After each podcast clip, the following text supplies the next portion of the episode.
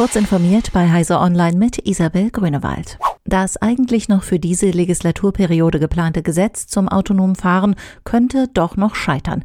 Unstimmigkeiten zwischen dem Bundesverkehrsministerium und dem Bundesjustizministerium verzögern die Abstimmung, wie das Handelsblatt berichtet. Gestritten werde insbesondere darüber, ob erhobene Daten vom Kraftfahrtbundesamt an Sicherheitsbehörden durchgereicht werden könnten. NRW-Verkehrsminister Henrik Wüst regte jetzt an, die strittigen Fragen zum Datenzugriff auszuklammern. Die Datenschutzfragen seien wichtig, müssten aber fürs autonome Fahren nicht in diesem Gesetz geklärt werden, denn sie hätten genauso Bedeutung für das Fahren mit Fahrer.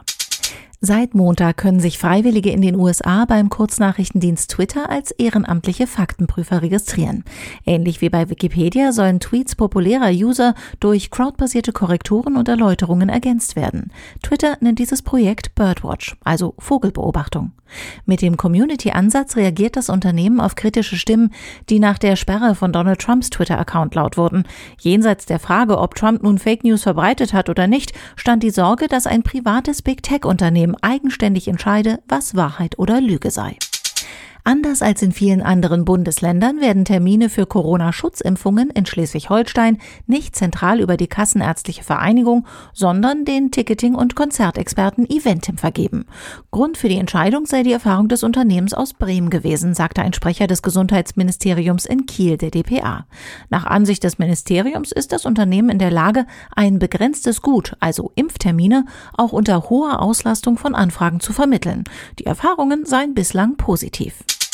In den kommenden vier Jahren sollen in Hamburg voraussichtlich sechs neue Open Labs entstehen.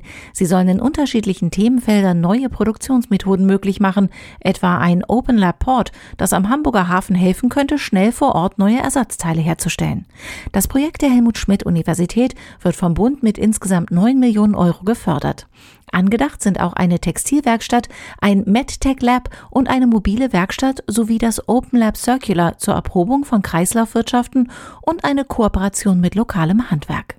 Diese und weitere aktuelle Nachrichten finden Sie ausführlich auf heise.de. Werbung.